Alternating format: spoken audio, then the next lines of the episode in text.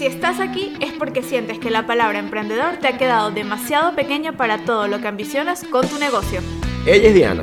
Él es Luismi. Y nosotros somos asesores gastronómicos. Nuestro trabajo es ayudarte a tener un negocio sólido, rentable y con una cocina estratégicamente deliciosa. Para que des el paso de emprendedor a empresario gastronómico. Empezamos.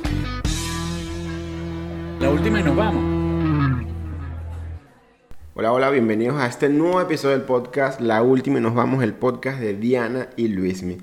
Hoy vamos a hacer un break, vamos a hacer un break sobre la segunda parte del, del último episodio que tuvimos, de, donde hablábamos de los contratos para las aplicaciones, que era muy interesante.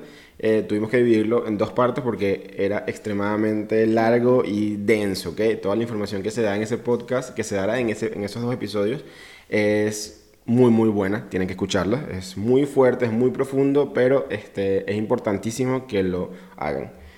El break de hoy, hoy vamos a hablar un poco más sobre el desahogo, sobre el desahogo este, en, cuanto, en cuanto a las cosas que uno ve en Instagram y, y en cuanto a algunos restaurantes que creo que le faltan como el respeto a lo que, a lo que es la gastronomía, ¿no?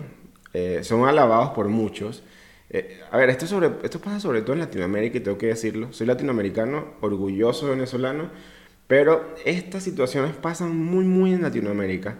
No sé por qué. No sé si es porque no viajan, no sé si es porque no investigan o no tienen el valor por la gastronomía como tal y, o de ese tipo de gastronomía que, que, que trabajan. Y de verdad que es complicado. Es complicado. A ver, este, hoy vamos a hablar eh, de un episodio en donde vamos a, vamos a contarles sobre lo que es la, la investigación gastronómica y por qué en realidad es importante hacerla para que puedan tener negocios coherentes, para que puedan tener un estilo de cocina que sea coherente no solamente con, con lo que con su modelo de negocio, sino también con lo que realmente es. diariamente, ya disculpa, diariamente vemos este cómo eh, digamos en, en gastronomía, tanto como en pastelería, Sencillamente las personas hacen cosas pero no saben el origen de lo que están haciendo, no saben el origen de ese producto, no saben la intención con la que fue creada y lo que hacen es simplemente una imitación, pero lamentablemente una mala imitación de otras personas que a lo mejor han, han, el producto y queremos hablar justamente de esos temas, de por qué la investigación en pastelería y en cocina es lo primero que tienen que hacer antes de tan siquiera abrir un negocio gastronómico, de por qué cuando ustedes hacen una torta de chocolate estilo Matilda, por ejemplo, por qué se hace así, por qué el brownie es húmedo, gracias a qué elementos, porque todas estas cosas que parecen muy tontas, o parecen muy obvias, la gran mayoría de las personas que tienen negocios gastronómicos sencillamente las desconocen. Desconocen los orígenes de los, de los, ingredientes, desconocen el origen de los nombres de los productos y esto lo que hace es que al final, cuando tienen su negocio y hacen locuritas... Eh, o locurísimas. Sí. O sea, esquifesas. hacen cosas eh, extrañísimas que lo que hacen es básicamente eh, faltarle el respeto al producto sí, en sí a la gastronomía, a la preparación, a la tradición, ¿no? Porque sobre todo, a ver, en la gastronomía, y esto creo que los cocineros que estén escuchando esto, los chefs que estén escuchando esto, o los estudiantes que estén escuchando esto, las personas que tengan los negocios gastronómicos, en la gastronomía tienes que viajar para conocer, ¿ok? Gastronomía es cultura y tienes que viajar para, para experimentarla. Si no tienes la posibilidad de viajar, tienes que investigar mucho, ¿ok? Pero investigar con, con zonas, lo, con cocineros locales de esa gastronomía que quieres aplicar. Por lo menos si quieres aplicar una verdadera comida milanesa eh, o romana, tienes que investigar a chefs típicos de la zona, tradiciones, cómo se prepara tradicionalmente cada producto y, y esa tiene que ser tu base para comenzar a quizás evolucionar un poco ese, esa preparación, ¿no? Pero siempre respetando la base. Exactamente. Ahora, importante, ¿de dónde nace este episodio o este, qué es lo que queremos exactamente al punto al que queremos llegar? A ver, tenemos mucho rato viendo en redes sociales, incluso este, personas que llegan a nosotros que hacen, hacen productos sin conocer los orígenes del producto, sin entender la filosofía del producto. La idea de este episodio es que ustedes puedan entender un poco acerca de cómo se ejecuta la investigación gastronómica y cómo poder hacerlo.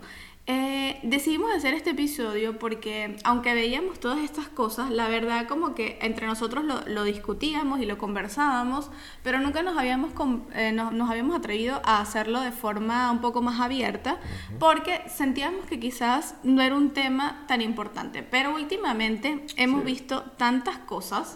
Locas. O, no, o, que podía herir sus susceptibilidades, pero realmente a este punto no nos interesa.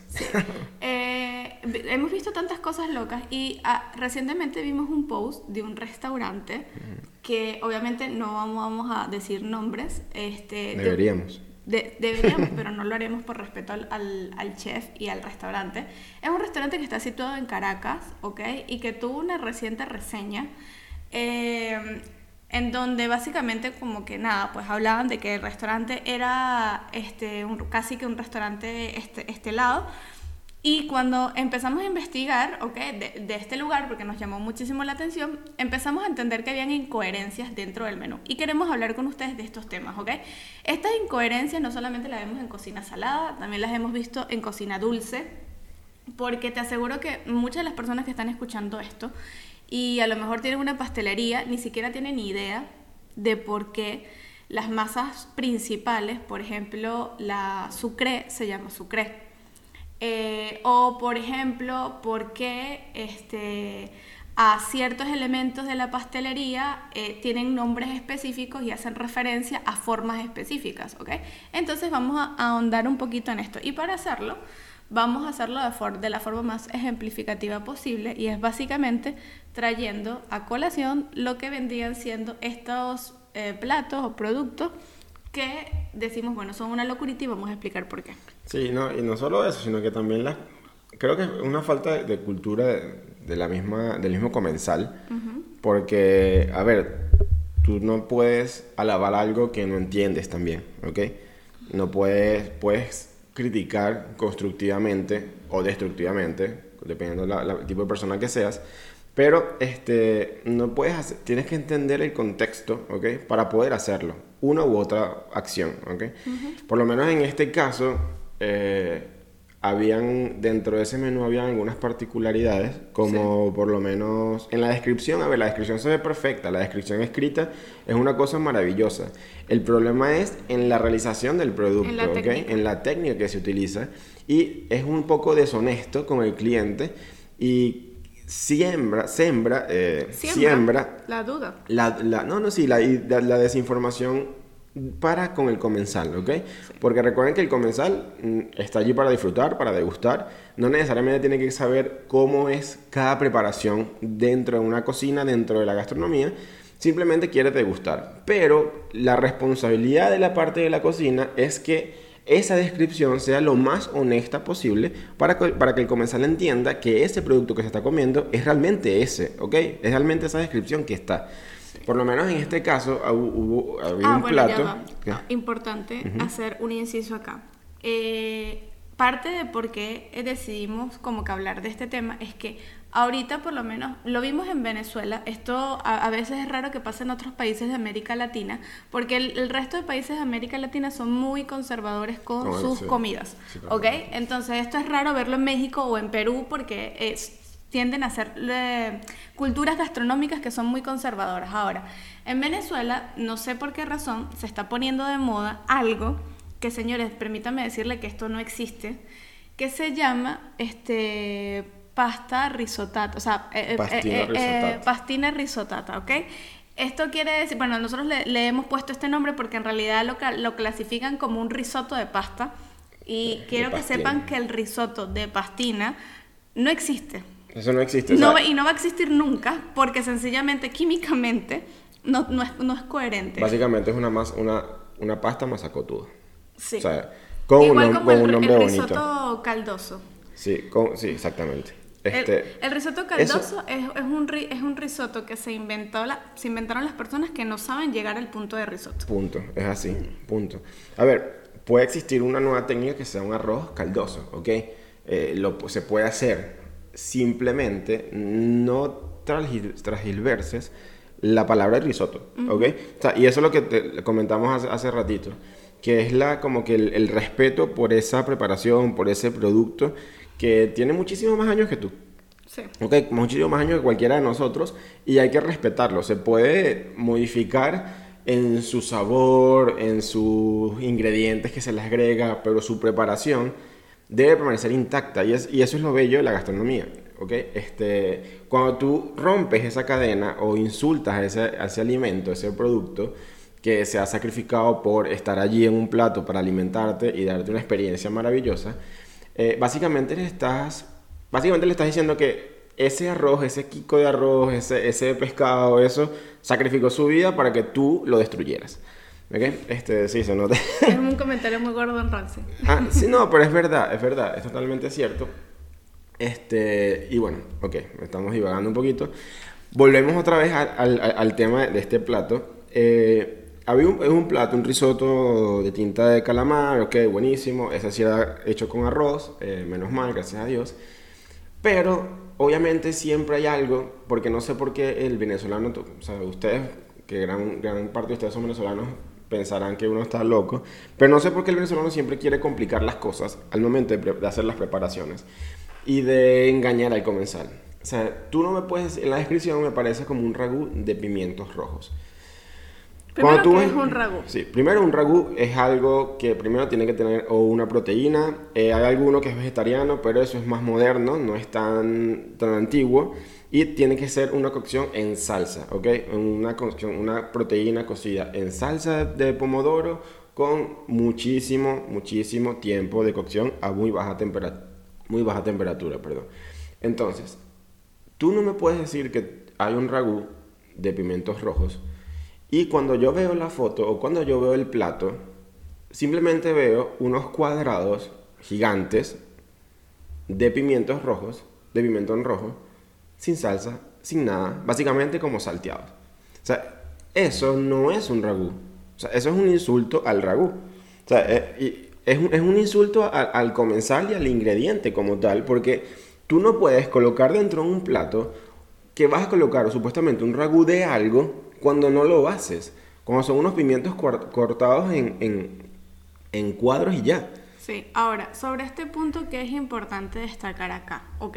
Y por qué lo hemos traído como ejemplo al episodio de hoy. ¿Qué sucede? Hay muchas personas que piensan que por colocarle un nombre a un elemento del producto final hacen que ese elemento se convierta en eso. Y ojo, aquí tienen que tener muchísimo, muchísimo cuidado. ¿Por qué? Porque al día de hoy, ¿ok? Este, se dice, habla mucho del marketing, se habla mucho del copywriting y se habla mucho de lo que es. Pero la verdad es que tampoco es honesto y tampoco, tampoco es justo para con la persona que está consumiendo el producto que lo engañen de esa manera. Esto puede suceder porque quizás la persona no tenga ni idea de cómo realmente, o sea, de- de- del origen real de un ragú. Ojo, y no es que tengas que irte a los orígenes para saberlo, sino es simplemente la técnica, saber cómo aplicar la técnica de manera correcta. Sí. Era preferible decir y un salteado de pimientos o pimientos acaramelados o lo que tú le que quieras sea. colocar, pero que no Pero- tenga el elemento de una técnica incorrecta. Exactamente. O investiga, porque tú puedes, puedes ser el primero en crear un ragú de pimientos. Obviamente aquí en Italia lo van a detestar porque ragú o cualquier salsa de pomodoro con pimientos, No eso es muerte segura, eso no existe. Porque los sabores se chocan mucho entre ellos. El sabor del pimiento es muy fuerte y cubre el tomate. Básicamente estarías haciendo que es una velutata de, pimentón. Entonces, este, puedes crear, puedes investigar. Por eso la gastronomía siempre es investigación, desarrollo e innovación. Eso que estás haciendo no es innovación, es simplemente engaño o deshonestidad con el producto y con el comensal. Entonces, investiga, investiga la técnica, investiga en qué punto se puede crear realmente un ragú de pimientos. Pues quizás aquí en Europa no le guste, pero quizás en Latinoamérica el sabor de pimiento es mucho mejor, es mucho más habituado, los comensales están mucho más habituados a su sabor y puede ser que cale muy bien. Pero investiga, o sea, tienes que investigar. Y con esto queremos decirles que cada uno de ustedes que tiene un negocio gastronómico, que muchas veces, porque lo vemos todos los días en las redes sociales, dicen que innovan cuando en realidad no innovan nada. Están simplemente simplemente copiando. o transformando un producto que es muy bello de una forma y lo transformas a otra. Sí. O sea, como la hamburguesa taco, tengo que decirlo. Hace dos, como dos años más o menos, hubo un negocio que sí, que nosotros transformamos los tacos, transformamos la hamburguesa. Entonces la hamburguesa era el taco, en vez del taco era la carne y adentro se veía todo, ¿sabes? Disculpen, pero eso no es innovar. Sí. Eh, eh, la innovación tiene que estar acompañada de algo que se llama la viabilidad del producto. O sea, hasta qué punto ese producto es sensatamente viable.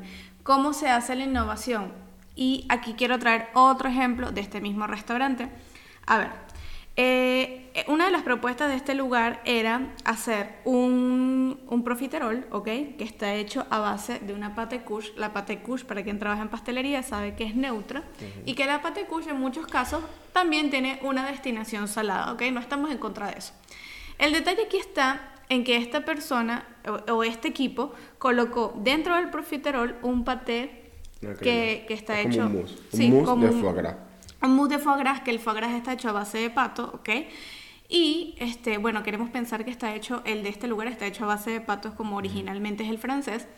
Y está acompañado de una mayonesa, Y perdón, de una mostaza Dijon y de una técnica de pastelería que ellos llamaron crème brûlée, pero importante, porque digo otra vez el tema de la investigación y saber los orígenes de, la- de- de las cosas.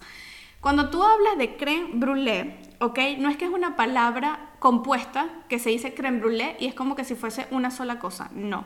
Crème en francés, crema, brûlée significa el proceso de la- del, del quemado del azúcar, ¿ok? Entonces, cuando tú dices, por ejemplo, voy a llevar algo al punto de brûlée, es porque lo vas a quemar, ¿ok? Sin distinguir exactamente en qué producto lo vas a hacer. O sea, puede haber un brûlée de cocina salada, como puede haber un brûlée de cocina eh, dulce, y esto no quiere decir que sea un crème brûlée. En la palabra crème brûlée significa que eh, dentro del postre hay una crema, arriba el azúcar y se crema, ¿ok?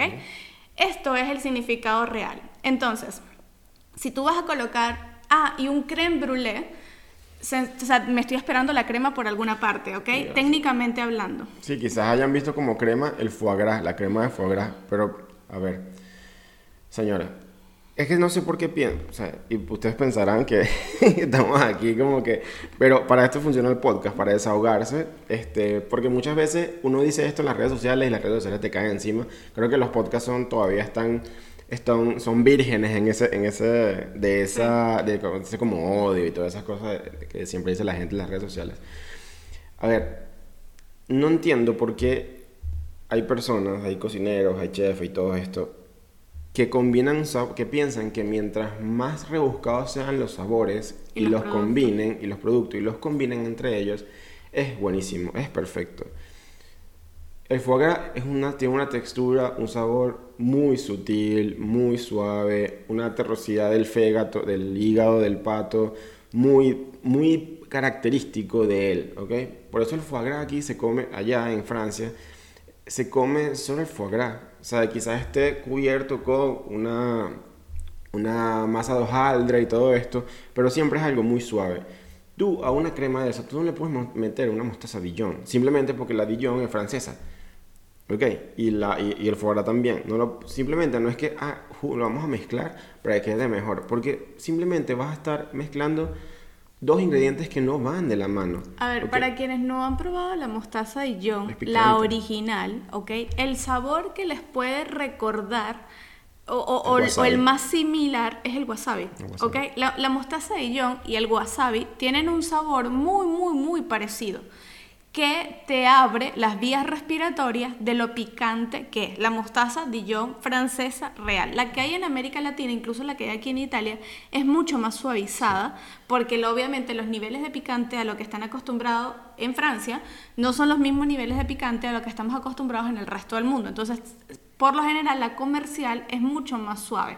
Pero si ustedes la compraran en Francia, ¿ok? El sabor que tuviese es más o menos ese. Entonces, aunque en Venezuela o en América Latina o aquí en Italia nunca va a ser tan fuerte como en Francia, el sabor que se refleja es picante, ¿ok? Exactamente, exactamente. Entonces luego, o sea, no puedes mezclar estas cosas. O sea, tienes que investigar realmente la propia... Y eso siempre se lo decimos en las redes sociales, siempre se lo hemos dicho en varios podcasts. O sea, no puedes mezclar sabores al azar. ¿ok? Y ver qué sale. Es, tienes que estudiar la propiedad de cada producto, de cada ingrediente. Ver si las niveles de picante, con qué producto puede ir, porque quizás un viñedo relleno de algo así salado puede ser algo muy bueno, puede ser algo muy sabroso, de verdad, un bocado súper, literalmente una explosión de sabor, pero no al azar, ¿ok? Básicamente es como si fuese un viñedo francés, porque tiene foie gras, Dijon y el brûlé. O sea, al final no, o sea, no estás creando nada. O sea, no estás creando realmente algo que sea innovador, que sea bueno, simplemente estás colocando ingredientes franceses en un país donde Francia es algo exótico y basta.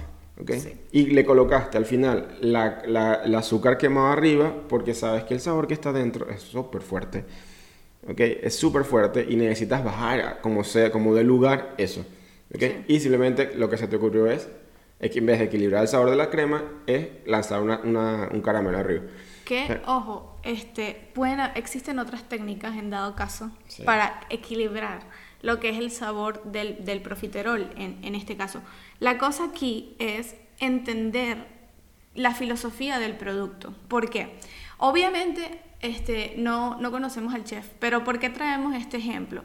Porque básicamente es la antítesis de lo que siempre les comentamos hagan productos con sentido, hagan productos pensando en cuál es el mensaje que van a transmitir. Si se ponen a ver, ok, el, el único elemento neutro real de ese producto es lo que viene siendo el profiterol. Pero detrás de todo esto, ¿ok? Exactamente qué es lo que se quiere transmitir. Que la persona perciba el sabor del foie gras, el sabor de la, de la mostaza Dijon, o que se quede con el toque dulce de arriba. O sea, ¿qué es exactamente lo que quieren, a dónde quieren ir? Porque ¿qué pasa? Cuando utilizamos productos que son naturales de la pastelería y lo traspolamos a lo que viene siendo la cocina salada, tiene que tener una función, o sea, tiene que tener un fin. En este caso el fin no se entiende, porque básicamente es como que si hubiesen agarrado un profiterol de caramelo, le hubiesen quitado la crema pastelera o la crema chibus, que es la, la, crema original con la que nacen los profiteroles, le hubiesen quitado eso y le hubiesen colocado elementos salados adentro y no pasó nada. Entonces, ¿qué es exactamente? ¿Dónde está el mensaje?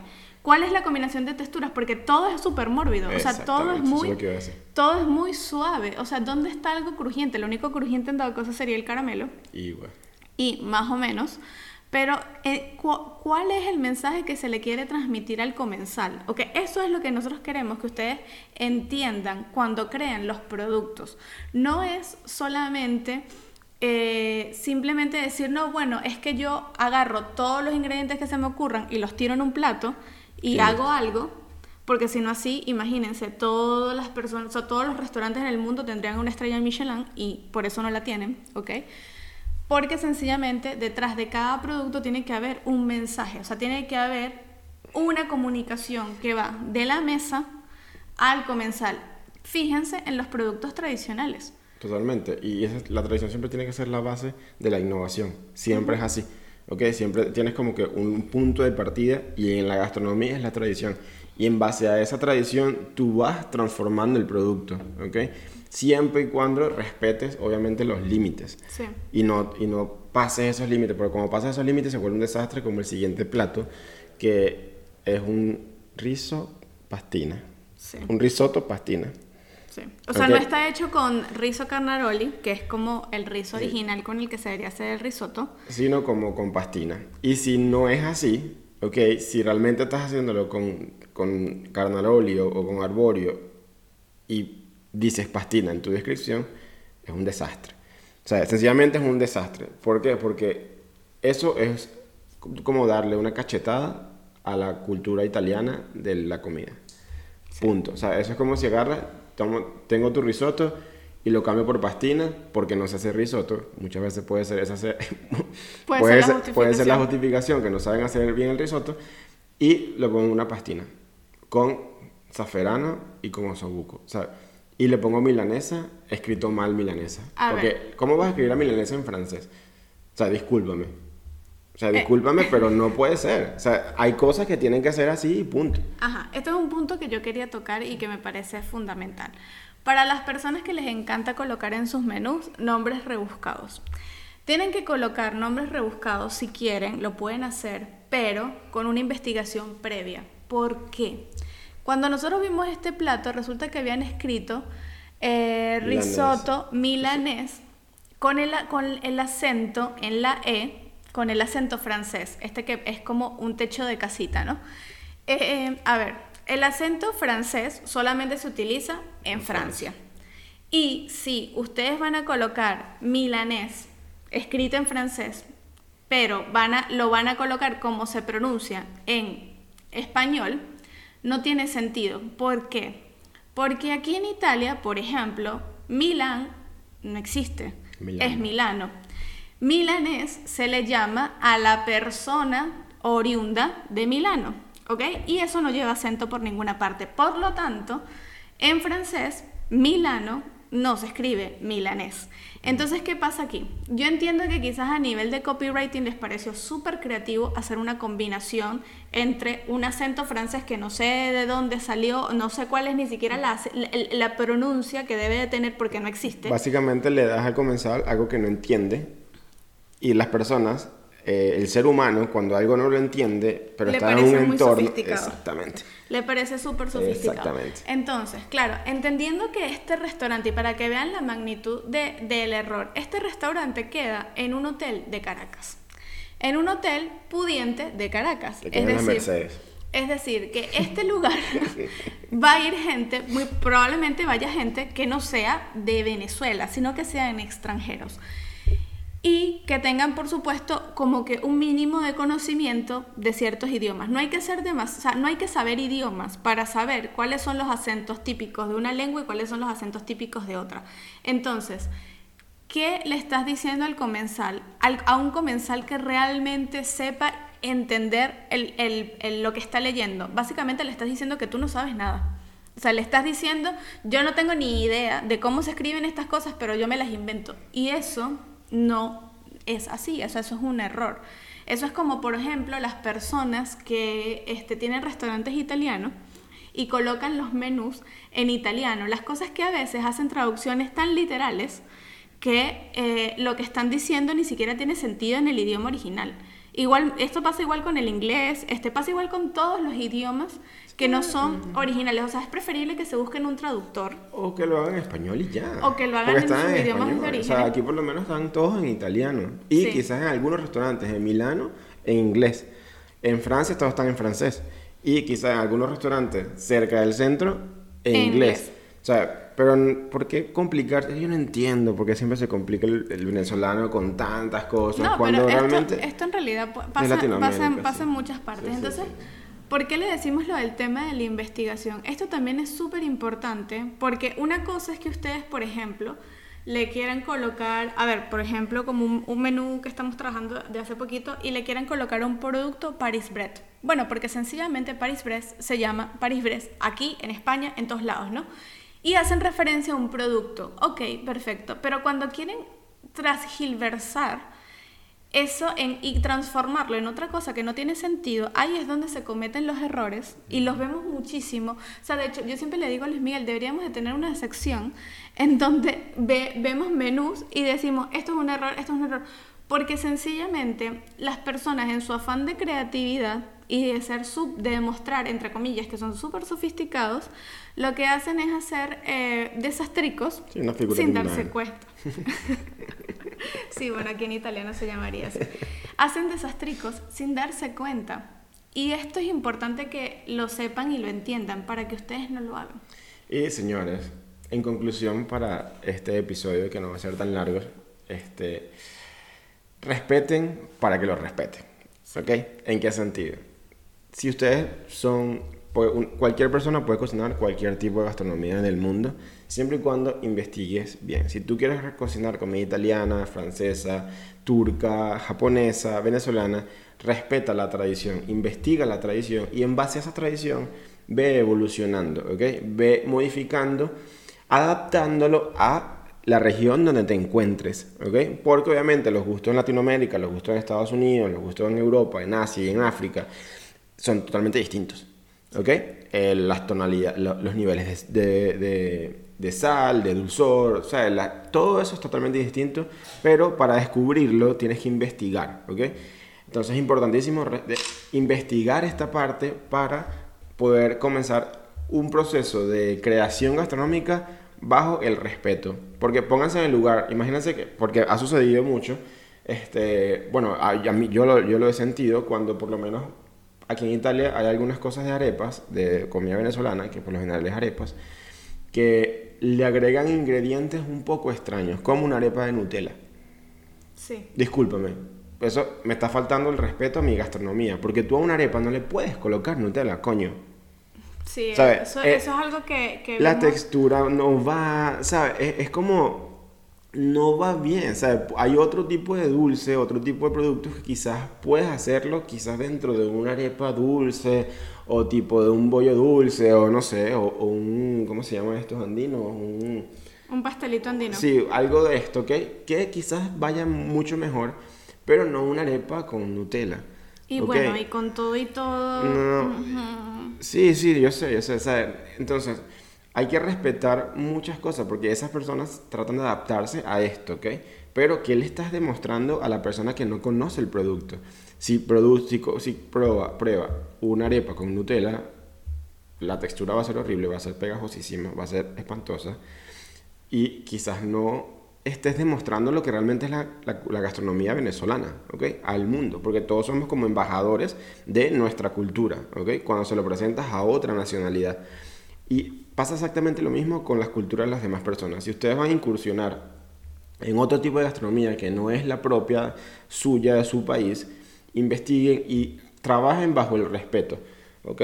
Bajo el respeto del producto, a la preparación, a la tradicionalidad de esto, pero tradicionalidad no se lo queden solamente en, ah, es que nada más voy a hacer pizza, risotto y pasta entonces. No, tú puedes evolucionar, puedes hacer muchas cosas distintas partiendo de una tradición. ¿ok? Una tradición al momento de la preparación, de la técnica, de los ingredientes que se utilizan. ¿ok? Porque es como por lo menos no vas a hacer una salsa al pomodoro, una salsa de tomate para pizza con, no sé, pimentón y otras cosas. Sí. No lo vas, no lo puedes. Eso ya, ya pasaría a, a- Se faltaría el respeto, Sí, hacer otra cosa que no es que lo no que es es lo que es. originalmente. Exactamente. Entonces, en base a otras cosas sí puedes ir evolucionando. Y bueno, por eso, pues, esta es la, como que la, El desahogo. el desahogo que teníamos que tener con ustedes para que, para que ustedes también apliquen lo mismo, ¿no? En, en sus negocios, porque hay muchas personas que se vuelven un poco loquitas y empiezan a inventar algunas cositas que, Sí, que ojo. son un poco... Y se puede inventar siempre y cuando tengas coherencia en lo que estás haciendo. O sea, por lo menos este, no- nosotros tenemos una, una queridísima amiga que, que la conocimos gracias a las redes, que es Karen de Tu Pay de Limón, y ella tiene fusion cakes. Y sus fusion cakes tienen un sentido lógico. O sea, no son hechas, o sea, ella fusiona el pay de pues. limón con una torta, o sea, no tiene un sentido coherente, ¿ok? ¿Por qué? Porque va dentro de la técnica, porque previo a hacerlo se hicieron este, mu- muchas Pruebas. pruebas, se, se hizo un estudio del producto, ¿ok? Que lógicamente la llevó a tener un resultado. Eso se puede hacer, o por lo menos el mismo caso de So Delicious con Valentina, en donde creamos una marquesa, ¿ok? Una serie de marquesas de sabores, eh, donde la galleta María no está. ¿ok? Y en donde la, la galleta que se utiliza es una galleta realmente única, particular, ¿ok? Que es ah, vino tradicional del Tra- origen real del producto. y que vino después de un proceso de investigación en donde se hicieron unas, unas combinaciones muy puntuales de sabores y que llevó a un resultado determinado, ¿ok? Entonces, gracias a eso, Valentina puede tener marquesas de parchita, de chocolate, de Cualquier cualquier sabor, ¿ok? Pero porque hicimos una investigación previa, entonces no es que no se pueda hacer investigaciones previas o que no se puede innovar o inventar porque todo está creado. No, señores, o sea, de verdad hay muchísimas cosas que no están creadas. El problema es que lo que no puedes hacer es eh, quedarte en el mismo lugar en donde estás. Tienes que investigar. Sí, e investigar a, a realmente a los grandes, pues, como siempre decimos. ¿Ok? Investigar a los grandes, investigar fuera de tu región, investigar sus procesos, sus recetas, absolutamente todo. Investigar, no copiar. Exactamente. Y este, otra cosa que también siempre le decimos a todos nuestros asesorados y que los compartimos siempre en redes y con ustedes, traten de que cuando estén en un proceso creativo, ¿ok? Y hagan sus investigaciones. Primero, sálganse de, no investiguen negocios en su misma zona geográfica, váyanse a negocios a otra parte del mundo, pero sobre todo entiendan la filosofía y la técnica de lo que están creando. Porque, por ejemplo, si ustedes quieren hacer un profiterol, y ustedes no tienen ni idea de dónde viene, de cómo es, de qué cremas lleva, ¿cómo pretenden ustedes que el resultado que tengan sea bueno? No se queden con ver un video en YouTube de que le dice la receta y hasta ahí quedó, no, investiguen, investiguen a profundidad. ¿Por qué? Por ejemplo, el profiterol. Todo el mundo dice, no, bueno, sí, es una crema pastelera. Ustedes sabían que en realidad el profiterol no nace bajo una crema pastelera, nace bajo una crema San Honoré o una crema Chibus. ¿Qué quiere decir esto? Que es una técnica en donde se combina una crema pastelera con un merengue. Porque la gran mayoría no lo sabe y lo desconoce. Número uno, porque se dejan guiar por lo que está a simple vista, ¿ok? Que es simplemente como, mira, yo te doy la receta, se hace con esto y hasta ahí se quedaron. Y número dos, porque en realidad, lamentablemente en cocina, tanto en cocina salada como en cocina dulce, Muchas personas que incluso dan cursos de cocina tampoco tienen el conocimiento base de cómo se hace el origen del producto, de cuál es el origen real del producto. Y lo que hacen es transmitir un conocimiento a mitad. ¿Ok? Un conocimiento que no está bien fundado. Entonces eso se va transmitiendo, se va transmitiendo y va siendo una cadena infinita de simplemente eh, conocimientos errados o conocimientos que les faltan, están llenos de vacíos. Y hacen daño en, todos los negocios, como por lo menos fuera de, la, de lo que es la receta como tal, es multiplicar por tres. Sí, bueno, sí, eso ya, eso es un tema de... Ese es otro, esos son, mira, cuatro episodios de podcast dándole con ese tema. Sí, porque esa, es otra cosa que de verdad yo, yo sencillamente no termino de entender. Entonces, a modo de conclusión y lo que queremos que se lleven de este episodio es, cuando creen un plato, por favor, investiguen.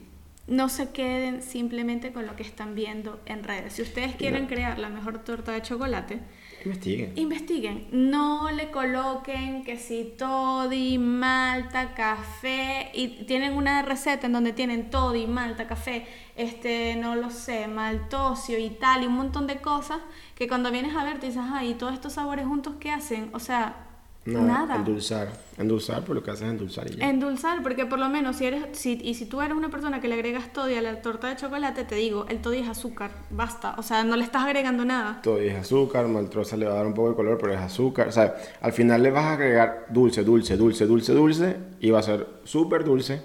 Y ya.